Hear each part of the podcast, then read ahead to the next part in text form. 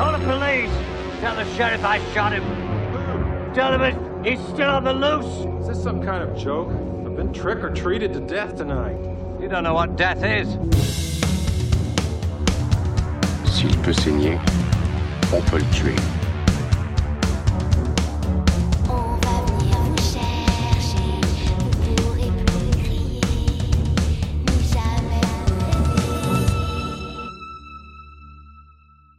Bonjour, bonjour, bonjour à tous et bienvenue à la table de l'horreur. On se retrouve après un petit long moment de pause en fait. Donc voilà, je suis de retour pour la nouvelle année. Et qui dit nouvelle année dit bilan sur l'année précédente. Donc là, ça va être un épisode assez spécial. Déjà, je suis tout seul, donc euh, vous êtes condamné à écouter ma voix pendant à peu près une heure, je pense, euh, que ma voix. Donc on va reprendre tous les films de genre que j'ai vus en 2022. Puis je vais les aborder un par un. Je vais essayer d'être assez rapide. Et peut-être que vous allez découvrir des films que vous avez loupés, que vous allez avoir envie de voir. Du coup, voilà. On commence tout de suite avec le premier film. Et on commence très fort cette liste. Ah, euh, j'ai oublié de préciser, euh, c'est pas un classement en fait. Euh, je suis allé sur IMDb, j'ai regardé tous les films que j'ai vus en 2022, puis j'ai ouvert plusieurs onglets là devant moi, et il s'est pas trié par ordre de préférence et tout ça. Donc euh, voilà, ce n'est pas du tout un classement, c'est juste une liste où il y a les films et je vais vous en parler. On commence tout de suite et je trouve qu'on commence assez fort avec euh, The Green Knight de David Lowery. Euh, c'est sorti en tout début de 2022 sur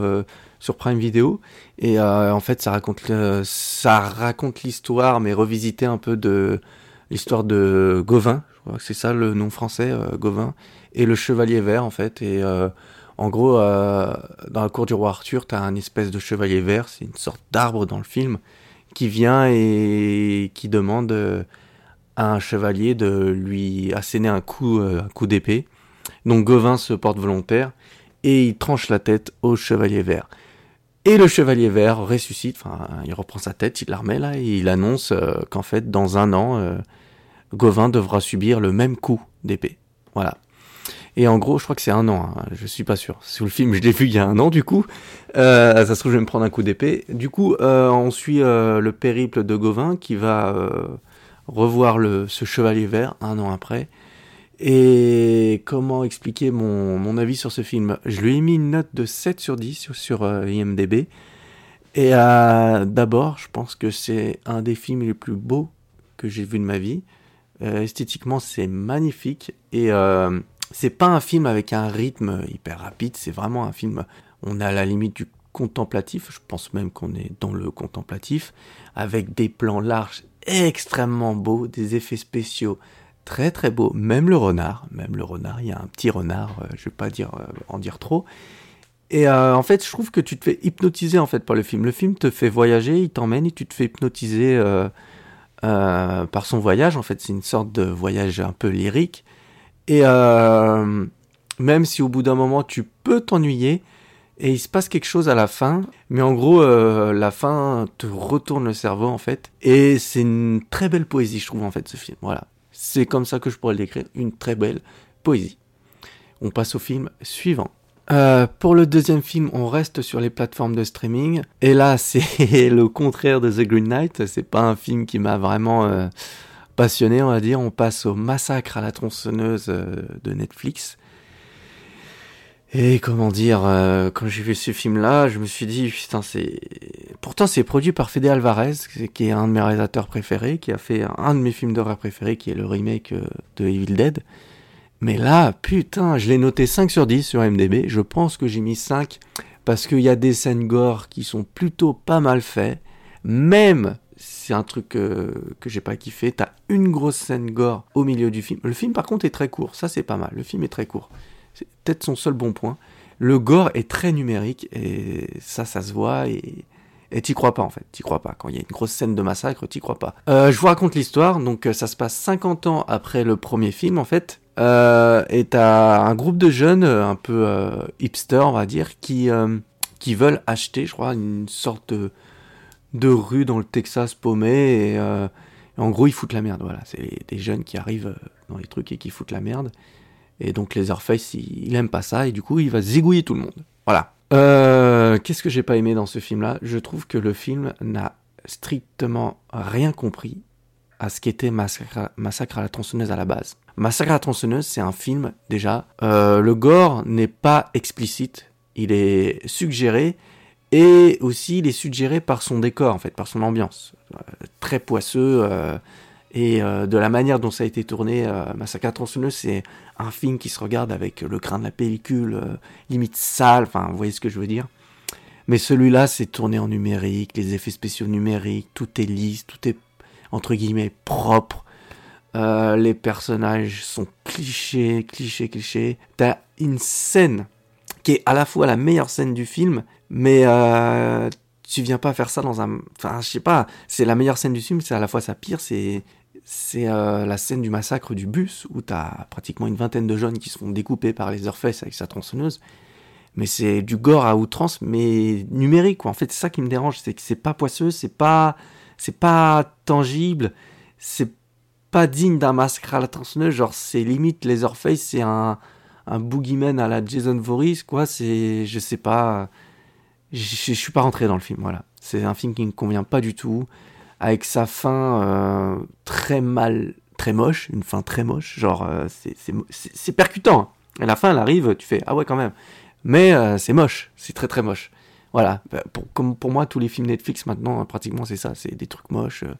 Bon, après, je rentre dans un autre débat, mais je vous dis vite fait, toutes les séries Netflix, les, tous les films Netflix, pour moi, ça se ressemble, c'est, imbuvable de plus en plus, là, Netflix. Donc, ils ont essayé de dépoussiérer euh, Massacre à la tronçonneuse. En plus, le, le masque de Jason, de Jason, de. Bah ouais, même moi, je me trompe. Le masque qu'ils ont fait, là, les Earthface, c'est dégueulasse, ça, c'est, c'est horrible, c'est horrible. Donc, si vous voulez voir un truc gore comme ça, euh, regardez-le, mais au sein de la franchise Massacre à tronçonneuse, je trouve c'est. Après, il y a peut-être le message comme quoi les jeunes ne respectent pas les anciens, mais pff, même ça, c'est- limite, quoi, parce que t'as un drapeau confédéré là dans, dans cette ville et tout ça, donc je sais pas. Après, je reçois le message comme quoi euh, les jeunes d'aujourd'hui peuvent être inconscients et tout ça, euh, qui pensent qu'à leur un peu à leur euh, petit monde, euh, qui sont pas conscients du monde extérieur, de ce qui les entoure et tout ça. Mais bon, c'est assez mal branlé, on va dire, dans, dans ce massacre à tronçonneuse, voilà. Il y a eu pire, il y a eu pire comme euh, Massacre à tronçonneuse, genre le truc qu'ils ont fait en, en 2000, euh, 2013, un truc comme ça, le, truc, le film qu'ils ont fait en 3D, là, Texas euh, Chainsaw, c'est pire que ça, hein. mais bon. Massacre à la tronçonneuse a pas un très bel héritage à part le remake et le préquel du remake depuis, euh, pff, s'est rien passé.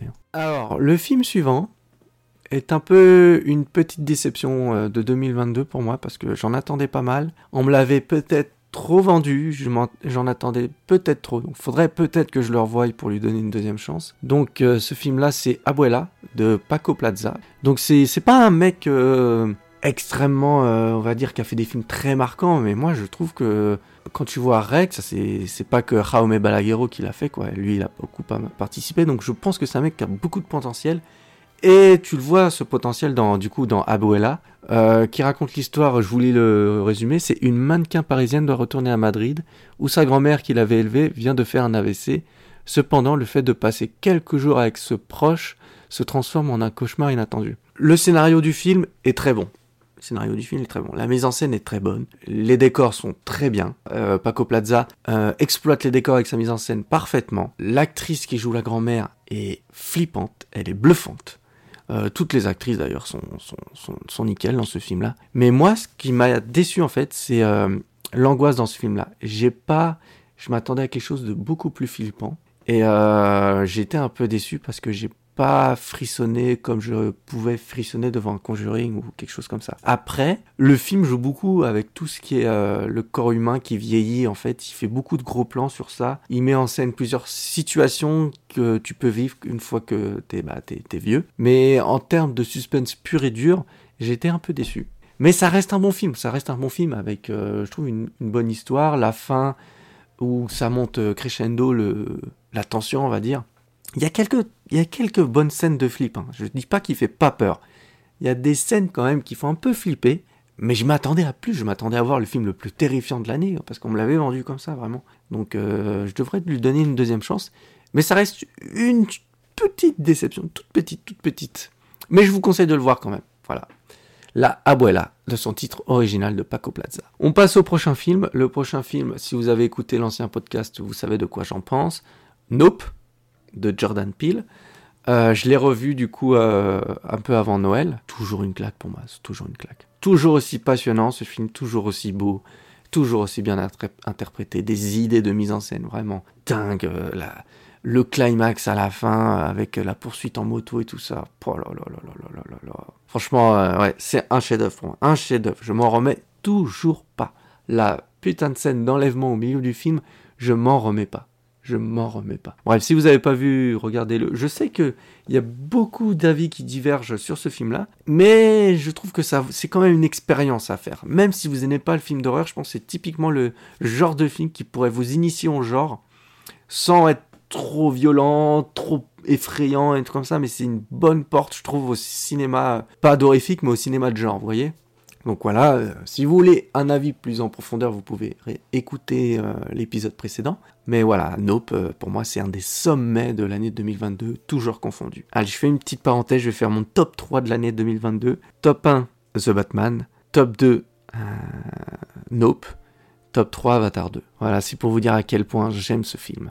Le film suivant est une des plus grosses surprises de l'année. Franchement, je m'attendais pas à avoir quelque chose d'aussi bon. Je l'ai noté 8 sur 10 sur MDB, c'est pour vous dire. Et c'est Prey, c'est euh, un pas un reboot, c'est une grosse préquelle de Predator. C'est de Dan, euh, j'arrive pas à dire son nom à chaque fois, Dan Trachtenberg. C'est le mec qui a réalisé 10 Cloverfield Lane et il a fait quoi d'autre d'ailleurs? Ah, il a réalisé des épisodes de The Boys. Le film se passe euh, dans une tribu comanche et il y a un prédateur qui vient foutre la merde. Et franchement, c'est un très très très très bel hommage euh, au Predator de John McTiernan. C'est Predator, c'est un de mes films préférés et euh, je trouve que ce film lui rend parfaitement hommage sans euh, le, le plagiat. En fait, c'est c'est c'est c'est l'é- c'est l'équilibre parfait entre hommage et nouveaux éléments. c'est parce que c'est un nouveau Predator avec une nouvelle arme, des nouvelles esthétiques tout ça. Et puis maintenant, c'est plus un héros, c'est une héroïne qui est extrêmement bien jouée par euh, comment elle s'appelle? Alors je vous dis, l'actrice s'appelle Amber Mid euh, Midfunder. Putain, elle classe le nom de famille, Midfunder. C'est un personnage super bien écrit, je trouve, qui a une très belle évolution tout au long du, du, euh, du scénario. Même le scénario met en place des fusils de Chekhov un peu partout. Et je sais qu'il y a des gens qui aiment pas ce genre de méthode, mais moi j'adore. C'est pour ça que j'adore Die Hard. Donc Prey, je trouve que déjà l'esthétique du Predator est folle. Ça faisait du bien de voir un design original, ne pas se taper le même euh, design depuis euh, 87, 6, je sais plus. Bref, euh, il y a des envolées gore dans ce film-là qui font plaisir. Il y a de la bonne violence. Il y a quelques défauts, genre par exemple euh, les Français qui parlent pas du tout français, c'est ridicule. Le film aurait gagné en, en surprise s'il aurait caché le fait que c'était un prédateur qui était là depuis le début, parce qu'en fait, pendant toute la première partie du film, t'as des petites scènes où tu sens que c'est des scènes qui ont été rajoutées, limite, on dirait que c'est pas le réalisateur qui a shooté ces scènes-là, où tu vois le prédateur qui chasse un peu la, la, faune sauvage en fait, et pour montrer que c'est le prédateur qui balaise. Sauf que je trouve que ces scènes cassent un peu euh, le rythme. Donc elles interviennent comme ça, tu vois, par hasard. Après, les scènes sont bien faites. C'est souvent des scènes. T'as une scène en plan séquence où tu suis une souris, une souris qui se fait manger par un serpent, et le serpent qui se fait tuer. Ou alors, je crois qu'il y avait d'autres animaux avant, et le serpent qui se fait tuer par le prédateur. Et t'as la notion de chaîne alimentaire comme ça. Et puis t'as une autre scène où t'as un prédateur euh, invisible. Déjà, je trouve ça nul que le prédateur se la pète alors qu'il se bat contre des, li- des, des lions, j'allais dire, des loups, alors qu'il est invisible. Bon, c'est un peu chiant. Mais en gros, je trouve que ça, ça gâche un peu la surprise de une fois que t'as le reveal, euh, euh, quand la fille se retrouve face au prédateur, tu vois. Ça aurait été tellement mieux que le film commence juste avec euh, à la recherche euh, du puma qui a tué euh, qui a tué le membre de la tribu tout ça. Et là tu te retrouves face à un prédateur. Là putain waouh. Ce film là ça aurait été un truc de malade. Mais bon en même en gardant ce petit défaut de faux mystère on va dire le film reste quand même très très très très très efficace. Franchement, c'était ma surprise de l'été, j'ai vraiment kiffé. T'as de la tension, euh, le combat final qui retrouve un peu euh, l'animalité du premier Predator de John McTiernan. J'ai kiffé, mais c'est un de mes films préférés aussi de 2022. Franchement, je vous conseille si vous avez déjà vu Predator. Et si vous n'avez pas vu Predator, je vous conseille de. Ils sont sur Disney hein. Tout ça, c'est disponible sur Disney Tous les Predators sont sur Disney et Prey aussi. Donc, je vous conseille de voir Predator 1 et 2 et de regarder Prey. Et je pense que vous allez kiffer. Ça fera une petite bonne soirée. Euh, le film suivant est un, un petit fan footage français euh, qui s'appelle Deep Fear. Euh, qui se passe dans les catacombes. Je vous raconte vite fait l'histoire. Euh, trois jeunes étudiants fraîchement diplômés décident de s'éclater en visitant les catacombes. Ils sont loin de se douter que leur expédition, va virer au cauchemar. Sonia, Max et Henri tenteront d'échapper à une étrange créature. Alors, c'est possible que ce film vous rappelle un autre fan footage sorti il y a quelques années qui s'appelle Catacombes. Et ce film, donc Deep Fear, la version 2022, qui est français, pur français. Je l'ai noté 6 sur 10 sur, euh, sur IMDB, parce que pour moi, c'est un fan footage qui a été fait euh, sans prétention, qui a fait son... Enfin, je trouve vraiment, ça se voit quand tu regardes le film, que c'est des gens qui se sont éclatés à tourner ce fan footage avec très peu de budget, et franchement, le résultat qu'ils ont fait avec très peu de budget, c'est cool. Et ça va pas du tout dans la même direction que le film de, de 2016, je crois, Catacombe. 2016, ouais. Là, Deep Fear, ça part un peu plus. Euh, tu sens que c'est plus français parce qu'ils vont dans. Je, je, vais pas spoiler si jamais vous le regardez. Moi, je l'ai vu sur OCS, je crois. Je crois. Je suis pas sûr, mais bref. Euh, ça va dans une autre direction. C'est. Euh, c'est pas aussi surnaturel que Catacombe, on va dire. C'est moins enfer et tout ça, tout ce bordel-là.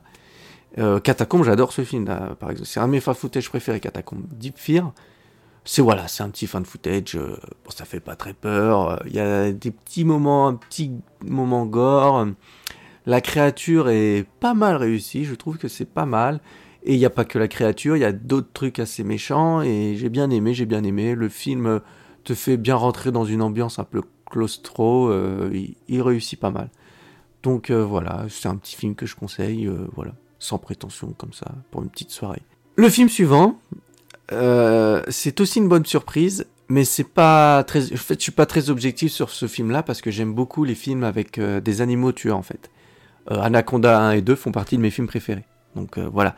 Donc le film s'appelle Beast. C'est réalisé par Balthazar Comarcourt. Je crois que il a déjà fait des films que j'ai déjà vus. Je regarde ça de suite. C'est lui qui a réalisé le film en Himalaya là avec l'Everest. Bah Everest. Voilà qui était vraiment cool. C'était un bon survival, Everest. Donc là, il réalise un autre survival, sauf que c'est avec un lion tueur. Donc c'est euh, Idris Elba qui part euh, en Afrique du Sud se ressourcer avec ses deux filles après le décès de leur mère. Et euh, il décide de faire un safari avec un, ami d'enfance de Idris Elba. Sauf qu'en fait, ils vont tomber face à un lion où tout le groupe de lions, en vrai, il a, perdu toutes ses femelles et le mâle. Donc le lion a complètement pété un câble et il se met à tuer tous les humains en fait. Et ce film-là t'offre ce pitch-là, on va dire. Un pitch purement série B, limite Z, euh, des trucs que tu vois limite en direct ou des vidéos. Sauf que ce film-là, déjà les effets spéciaux sont bluffants. Quand je vous dis bluffant, t'as à aucun moment du film, t'as l'impression que les, les lions sont en image de synthèse. C'est impressionnant. La manière, déjà, le modèle 3D est d'un réalisme bluffant, oui. Puis la manière dont le lion interagit avec euh, ce qui l'entoure, donc tout ce qui est feuillage, euh, l'eau, et même les corps humains. T'as une scène où t'as Charlton euh, Copley qui interagit avec plusieurs lions en même temps, mais tu vois tous les mouvements, les lions qui interagissent avec lui, lui qui caresse le pelage des lions, tout ça.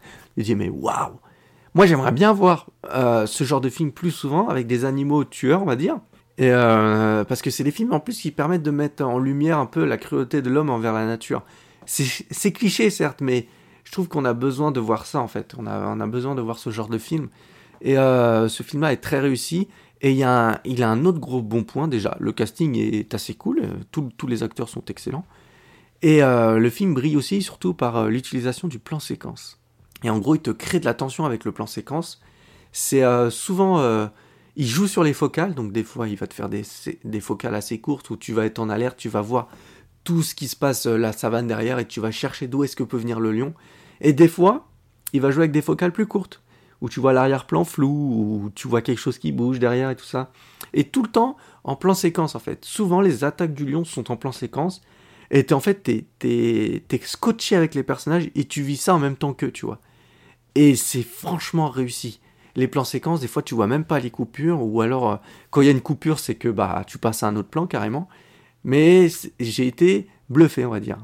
C'est typiquement le genre de film que je kifferais faire, tu vois, un truc d'attaque animale avec des, des beaux plans séquences bien soignés, bien millimétrés. C'était très cool à voir. Un beau film, un bon film d'aventure, de survival, avec des scènes assez sanglantes. Il y a la fin qui m'a même fait penser un peu à The Revenant, avec, euh, du coup avec Idris Elba et un lion. Franchement, c'était cool. C'était cool.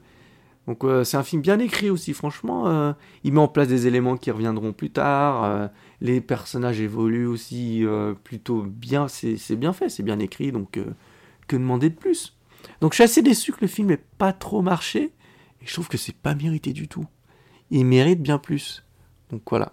Alors le film suivant, c'est réalisé par Alex Garland. En fait, Alex Garland, c'est un réalisateur qui vraiment a une valeur sûre maintenant pour moi. Donc, euh, il a commencé par Ex Machina, qui était un, petit chef-d'œuvre, je trouve, de, science-fiction, qui abordait la question de l'IA et aussi la masculin- masculinité toxique. Ah, j'arrive pas à le dire.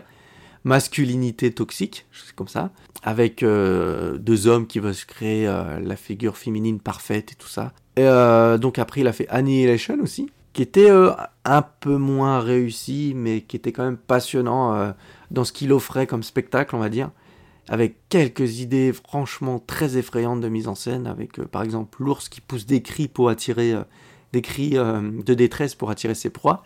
Donc Alex Garland, il est revenu l'année dernière avec un en 2022 du coup avec Men, qui a franchement une histoire très très très intrigante. Je vous raconte vite fait le pitch. Une jeune femme part en vacances toute seule dans la campagne suite au décès de son ex-mari. Sauf qu'au bout d'un moment, elle va s'apercevoir que tous les hommes du village où elle va ont tous le même visage. Et en gros, elle se fait percuter par une sorte de présence. Mais euh, ce film-là, je l'ai noté 8 sur 10 aussi. Il y a beaucoup de 8 sur 10 en 2022. Euh, déjà, euh, t'as la scène du tunnel, petit bijou de mise en scène au niveau sonore, même au niveau du cadrage, euh, de l'esthétique, de la lumière et tout ça, mais au niveau sonore, c'était terrifiant. Et puis t'as les 10 dernières minutes, c'est du body horror. Limite, t'arrives pas à trop simuler ce que tu regardes c'est dégueulasse, mais c'est du gore qui exprime une idée en fait. Le film passe tout son temps à, à, questionner euh, cette question de la masculinité. Ah, j'arrive pas à le dire. Masculinité toxique. Et en gros, euh, le film, c'est pas qu'il t'apporte une réponse. En fait, le film à la fin te rend compte. Il te pose un, il pose son regard en fait sur le monde et il te fait voir, il te met face à la réalité en fait. Que peu importe ce qui va se passer, euh, l'homme va reproduire les, erreurs de l'homme, etc. En fait, c'est un film à voir. Il faut avoir le cœur accroché. Je vous parce que les dix dernières minutes, franchement, euh, si vous n'avez pas vu des films de David Cronenberg et tout, ça, donc euh, vous allez euh, un peu faire des hauts de cœur, mais franchement, c'est un film passionnant, je trouve. Voilà. Je vais pas en dire plus parce que j'aimerais vous garder un peu la surprise et que, en fait, devant ce film-là, faut partir neutre.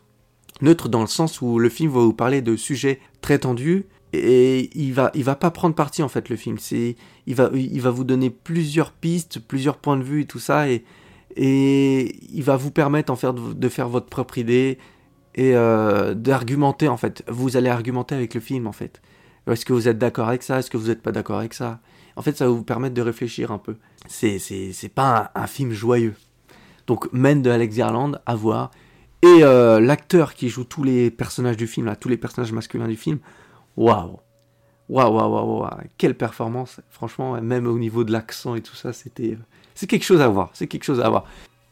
Bon, j'ai un peu triché parce que euh, le prochain film, je l'ai vu en 2023, mais bon, je il est sorti en 2022, donc euh, voilà. Donc Avatar 2, que j'ai noté euh, 9 sur 10. Quand je note 9 sur 10, ça veut dire que c'est un chef-d'œuvre. Et pour moi, c'est clairement euh, le plus grand film des années 2020, peut-être. hein. Déjà, techniquement, c'est... C'est... euh, Waouh je pense que tout le monde l'a vu, tout le monde a, a bien vu que c'était impressionnant. C'est, on n'a jamais vu ça. Le HFR est fou, l'utilisation du HFR est fou. Moi, j'ai jamais été trop critique envers le HFR.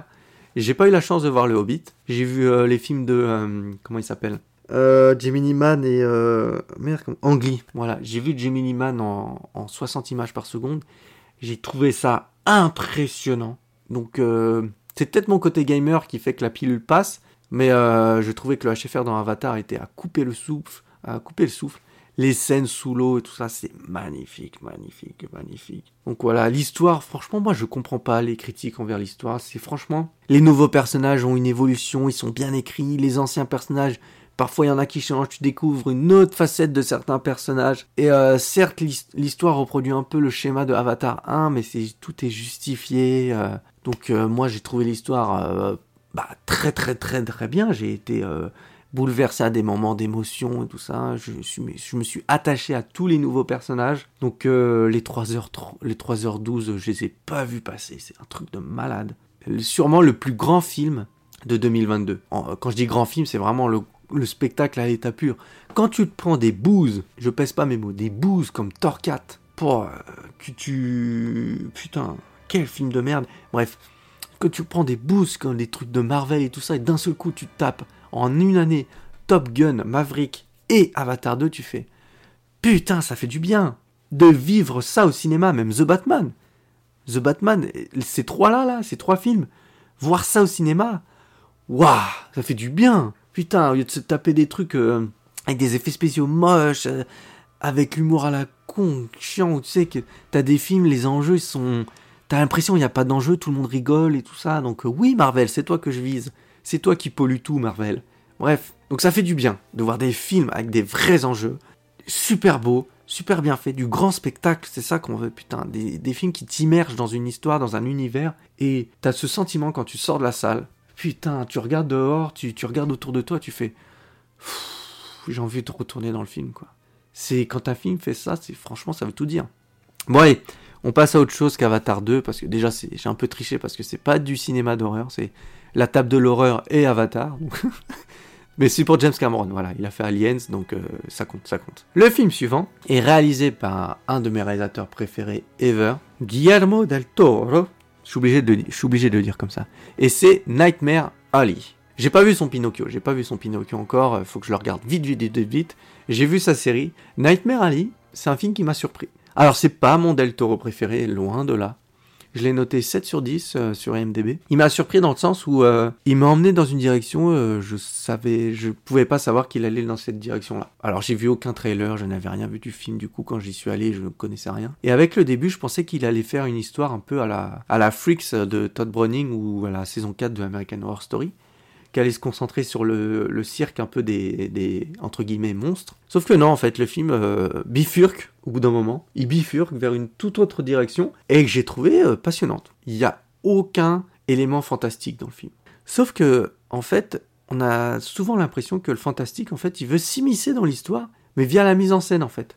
Via un gros plan sur un bocal avec un bébé dedans, ou même euh, la, musique, la manière dont Del Toro filme certaines scènes, t'as l'impression que va y avoir un monstre qui va sortir d'un coup ou qu'il y a un truc surnaturel, surnaturel qui va surgir. Tout le casting est excellent. Bradley Cooper, Rooney Mara, Kate Blanchett, Tony Collette, extraordinaire aussi. Donc il y avait que des bons acteurs. Ron Perlman, euh, le mec qui joue dans Godzilla, là, comment il s'appelle? Ah, il y avait Willem Dafoe aussi. Richard Jenkins aussi qui m'a bien surpris. Et ouais, il y avait David Stra Strahem, Stra Strahem, j'arrive pas à le dire, celui qui joue Pete, qui m'avait bien surpris, donc euh, c'est du Del Toro quoi, c'est beau, c'est super bien, les décors sont magnifiques, l'esthétique est magnifique. euh. Alors pour le film suivant, je vais revenir un peu ce que je disais sur euh, Top Gun 2 et Avatar 2, qu'il y a des films qui sont sortis en 2022, quand tu les voyais, ça faisait du bien. Et le prochain film en est un, il s'agit de Everything, Everywhere, All at Once, qui est le film le plus what the fuck de 2022, mais le what the fuck bien fait. C'est-à-dire que je vous lis vite fait l'histoire pour ceux qui, ne savent pas. Alors, dans l'ascenseur menant au contrôle fiscal de leur laverie, Waymond, qui adopte un comportement bizarre, explique à sa femme qu'elle seule peut sauver l'univers en utilisant les aptitudes de ses doubles provenant de mondes parallèles. Vous voyez Doctor Strange 2 Eh ben Everything Everywhere All at Once, c'est Doctor Tra- Strange 2 mais puissance, euh, puissance 50 quoi. C'est un truc de fou. Il joue avec le multivers sans aucune gêne, sans tourner au ridicule. C'est ça qui est fort avec ce film-là. C'est what the fuck, mais c'est pas ridicule. Tu te prends d'affection des personnages qui sont super bien écrits, tu comprends les enjeux, et le film est complètement barré. Il te met en scène les univers parallèles, il trouve l'astuce de changer le ratio de l'image pour pas te perdre. Ça, c'est une idée super bonne. Et tout est millimétré. Tu, des scènes de combat millimétrées à la perfection. les costumes, les décors, tout est super bien exploité.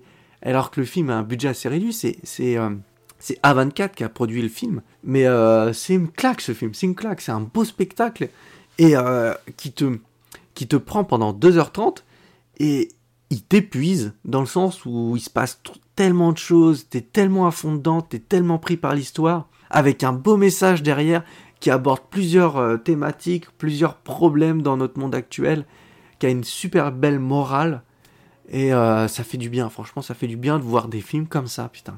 Et le film n'hésite pas à aller dans la violence, euh, à aller dans, dans la comédie burlesque, euh, mais c'est super bien mélangé. C'est... Ah, je sais pas si c'est un chef-d'œuvre, mais c'est un film qui va marquer, voilà.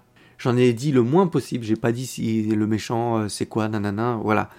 Foncez le voir. Foncez, foncez, foncez, foncez, je vous en supplie. Le film suivant est un remake français d'un film japonais. Donc euh, Coupé, qui est le remake de euh, Ne coupez pas, euh, réalisé par euh, du coup Michel Hazanavicius avec Romain Duris, Bérénice Bejo. J'ai adoré ce remake. Je l'ai noté 7 sur 10, comme l'original. Je l'ai noté pareil que l'original. Donc, y a, au niveau de l'histoire, il n'y a rien qui change par rapport à l'original. Donc, c'est pendant un tournage d'un film de zombies, en fait. Donc, ce qui m'a plu dans le remake français, ce qu'il apporte de plus, du coup, c'est l'humour français que j'ai bien aimé. Bien, c'est bien écrit dans ce film. Surtout que les acteurs, là, tu les connais. Et en fait, t'apprécies beaucoup plus l'aspect, on va dire, euh, série Z, en fait. C'est ça. T'a- t'a- T'apprécies beaucoup plus cet aspect-là où les, comédiens sont vraiment tournés au ridicule et ça marche bien sur moi. Ça a bien marché sur moi. Il y a aussi la notion de famille qui est propre à Michel Hazanavicius, du coup, qui est bien faite dans ce film-là. Euh, c'est super bien fait, c'est brillant, je trouve, d'écriture. La réal est aussi brillante que l'original. C'est franchement, c'est un bon remake, on va dire. C'est un bon remake qui trahit pas l'original, qui apporte quelques trucs par-ci par-là et qui est conscient que c'est un remake en plus. Du coup, c'est encore plus jouissif, je trouve, à regarder. C'est une bonne expérience. Franchement, je- j'en dis le moins possible, hein, mais c'est une très très bonne expérience, même si vous aimez pas l'horreur. Franchement, regardez ce film. Vous allez euh, comprendre beaucoup de choses sur le cinéma d'horreur, en fait. Donc, euh, même sur le cinéma en général, pas que sur le cinéma d'horreur, ça va, ça va peut-être vous ouvrir les yeux sur, euh, sur ce qu'est un tournage, euh, ce qu'est une équipe de cinéma, en fait. Donc, euh, je vous encourage à voir ce film. Allez, on passe au prochain film, qui est sûrement un de mes films d'horreur préférés de 2022, et peut-être même pour toujours, qui a été une grosse claque. Un, un uppercut dans ma gueule, le prochain film. Voilà, c'est ça. Le film suivant est The Sadness, réalisé par Rob Jabaz à, en Taïwan. Donc c'est clairement le film le plus gore, le gore et violent que j'ai vu depuis euh, depuis depuis peut-être le remake d'Evil Dead, sûrement ça, hein, ou The Green Inferno, j'arrive pas à savoir. Et putain, mais oui, le t'as des scènes, faut s'accrocher quoi. Mais c'est super bien fait, c'est ça le truc. Après tout ce que t'as vécu, vécu avec la crise du Covid et tout ça, quand tu regardes The Sadness, tu te dis mais c'est c'est ce qui peut se passer en moins gore, on va dire, mais euh, c'est bien représentatif de la folie humaine, on va dire. C'est pas un film avec à mettre entre les mains de tout le monde, parce que c'est vraiment, mais quand je vous dis gore, c'est très très très très gore. Et euh, c'est un film uppercut, on va dire. Voilà. Ça fait du bien de voir des films comme ça, surtout sur grand écran. Euh, ça fait du bien de se prendre une claque, quoi.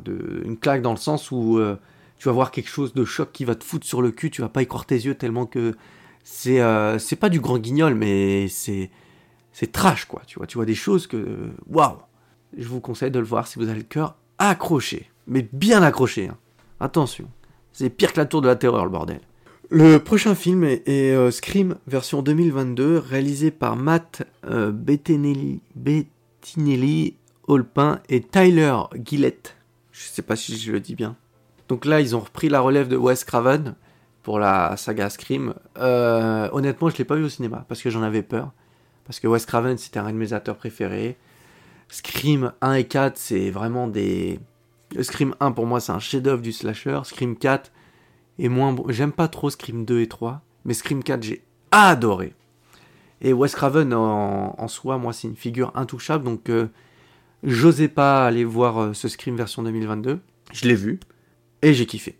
J'ai kiffé, j'ai kiffé. Les réalisateurs respectent l'héritage de Wes Craven. Ils offrent des nouvelles, euh, nouvelle génération de casting plutôt sympa. Le mystère de qui est le tueur est assez bien foutu jusqu'à la fin, t'as des doutes, tu sais pas encore pleinement qui c'est. J'ai trouvé que aucun personnage n'était chiant, ce qui est un exploit dans un slasher. Euh, le film joue bien avec le côté méta propre à Scream. C'est franchement bien écrit, c'est bien amené, c'est bien fun. Il y a un truc que j'ai pas trop aimé, c'est que t'as un personnage clé qui meurt et c'était beaucoup trop cramé. J'aurais aimé que ce soit un peu plus euh, joué sur la surprise en fait. C'était beaucoup trop préparé en fait. Donc j'étais un peu déçu. Mais en soi, le film est très fun. Franchement, c'était très fun. Et je suis confiant pour le Scream euh, qui sort en, en fin 2023 là, qui se passe à New York. Je suis confiant. Le film suivant est aussi une assez grosse surprise de l'année. Je m'attendais pas à quelque chose d'aussi bien maîtrisé. Et je parle de Deadstream, qui est sorti sur Shadows, euh, réalisé par euh, Joseph Winter et Vanessa Winter. Je l'ai noté 8 sur 10 sur MDB. Donc, je vous raconte le pitch. Une personnalité de l'internet disgraciée tente de reconquérir ses adeptes en live streamant une nuit seul dans une maison hantée, mais il met accid- accidentellement en colère un esprit vengeur. Donc en gros, ce film-là, c'est un peu un Evil Dead version Twitch.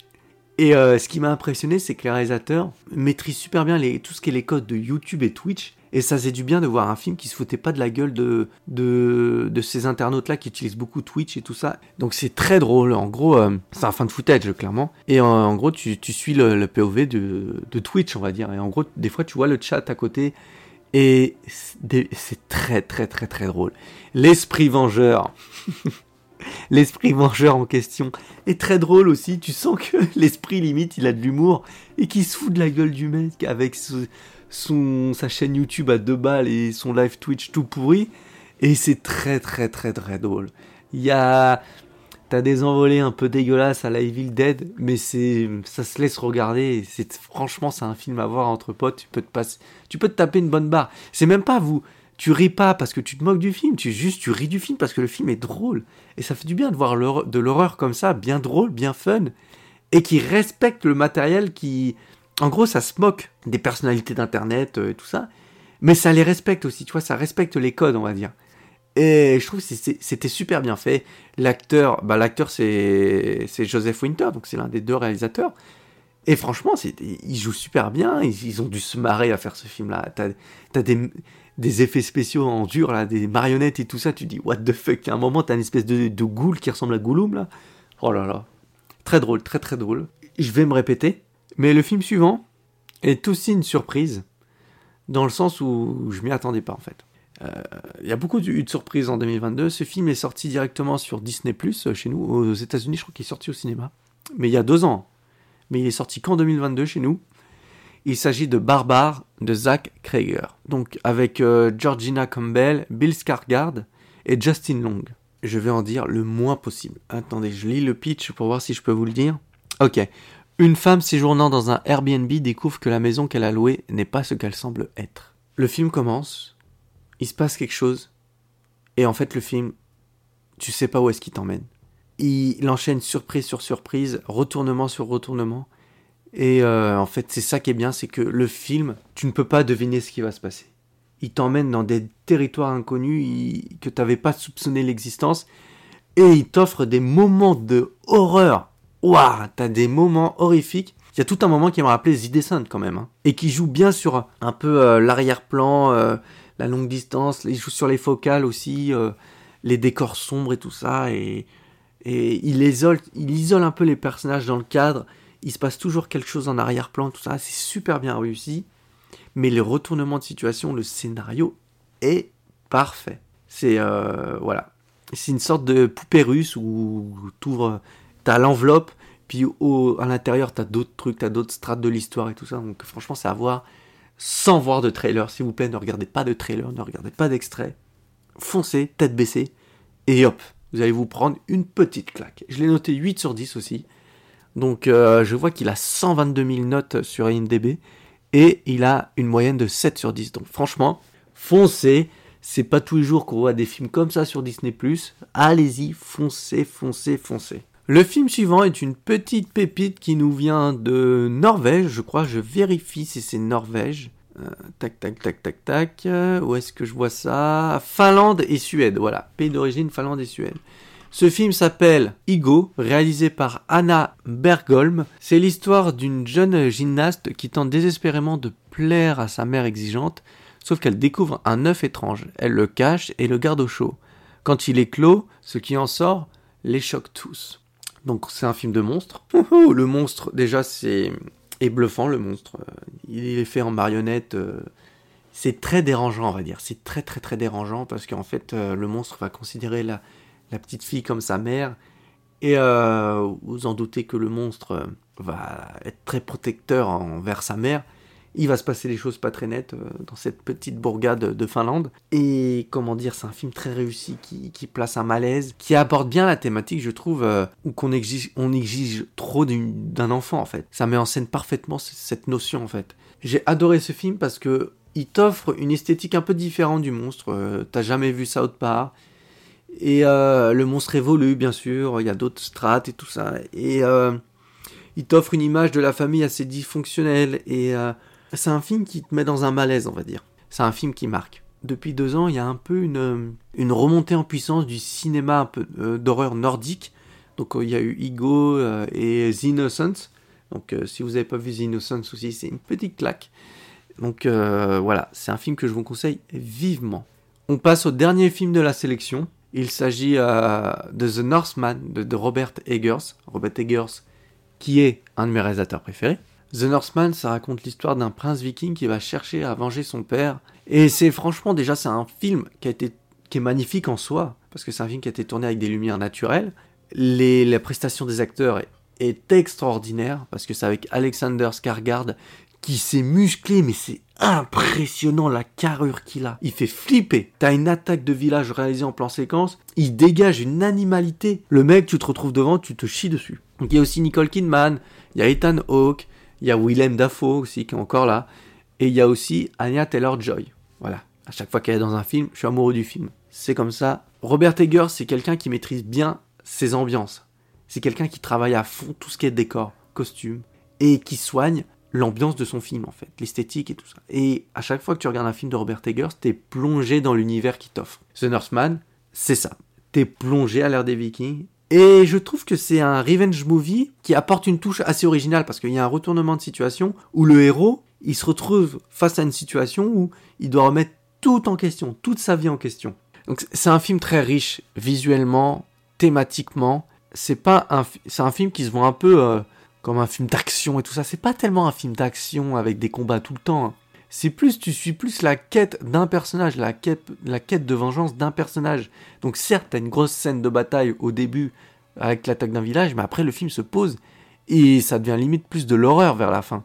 Donc euh, faut pas vous attendre à un truc épique euh, comme ça. Quoique le combat final aussi, il y a des résurgences un peu épiques. Mais voilà. Et on va passer à la conclusion. Ce que je peux dire sur cette année 2022, bon, j'ai loupé pas mal de films. Par exemple, j'ai pas vu Smash, j'ai pas vu le dernier Halloween. Je sais que, bon, bref, j'ai loupé plein de films aussi sur Netflix, Amazon, euh, Shadows aussi, ils ont sorti pas mal de films que j'ai pas encore vus. Mais euh, en gros, de ce que j'ai vu, c'est j'ai j'ai rarement été déçu euh, des films d'horreur qui sont sortis en, en 2022. C'était une très bonne année, je trouve. Et on va un peu parler de 2023 parce que cette année, franchement, a j'ai quelques attentes cette année. Déjà, premièrement, il y a un nouveau Evil Dead qui sort, qui se passe dans un immeuble, je crois, enfin en ville. Et j'ai vu le trailer et tout ça. Ça ressemble un peu à Démon 2 de Lamberto Bava. Mais franchement, euh, Démon et Evil Dead, ils étaient déjà assez proches.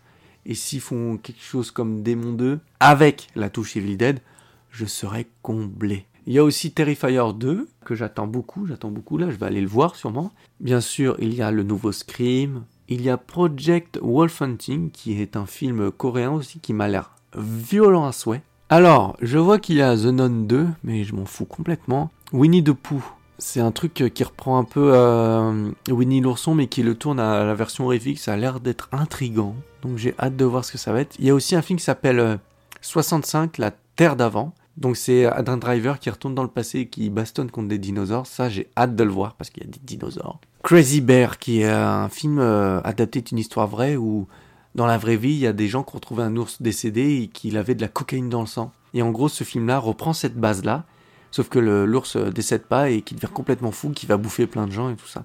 Donc ça va être un, ours sous cocaïne. Donc j'ai- très hâte de voir ça. Donc chaque année, ça se trouve, il y aura un film d'animaux tueurs. euh, donc euh, l'année dernière, c'était les lions. Cette année, ce sera Crazy Bear avec un, ours. Il paraît qu'il y a The Meg 2. The Meg 2. Genre la suite du film avec Jason Statham, avec le requin géant. Pourquoi pas. Ils avaient parlé de faire un, remake de d'Anaconda. Je- je- J'ai hâte qu'ils le fassent vraiment, ça. Voilà ce qui nous attend en 2023. Il n'y a pas grand chose en vrai en 2023. hein. Donc voilà, donc 2022 c'était une très belle année pour le cinéma d'horreur. Et puis cette année, je vais essayer de bien reprendre euh, le rythme mensuel du podcast parce que j'ai fait quand même une assez longue pause. Donc euh, le, prochain podcast, je ne serai plus seul. Je serai avec mes deux compères Arnaud et Henri. On va la, thématique est déjà choisie, tout ça. Donc euh, j'espère que ça vous plaira. Je vous retrouve le mois prochain pour, euh, pour discuter de films d'horreur autour de la table de l'horreur. Allez, tchuss les gens Call the police. The sheriff I shot him. Him he's still on the loose. Is this some kind of joke? I've been trick or treated to death tonight. You don't know what death is. S'il peut saigner, on peut le tuer.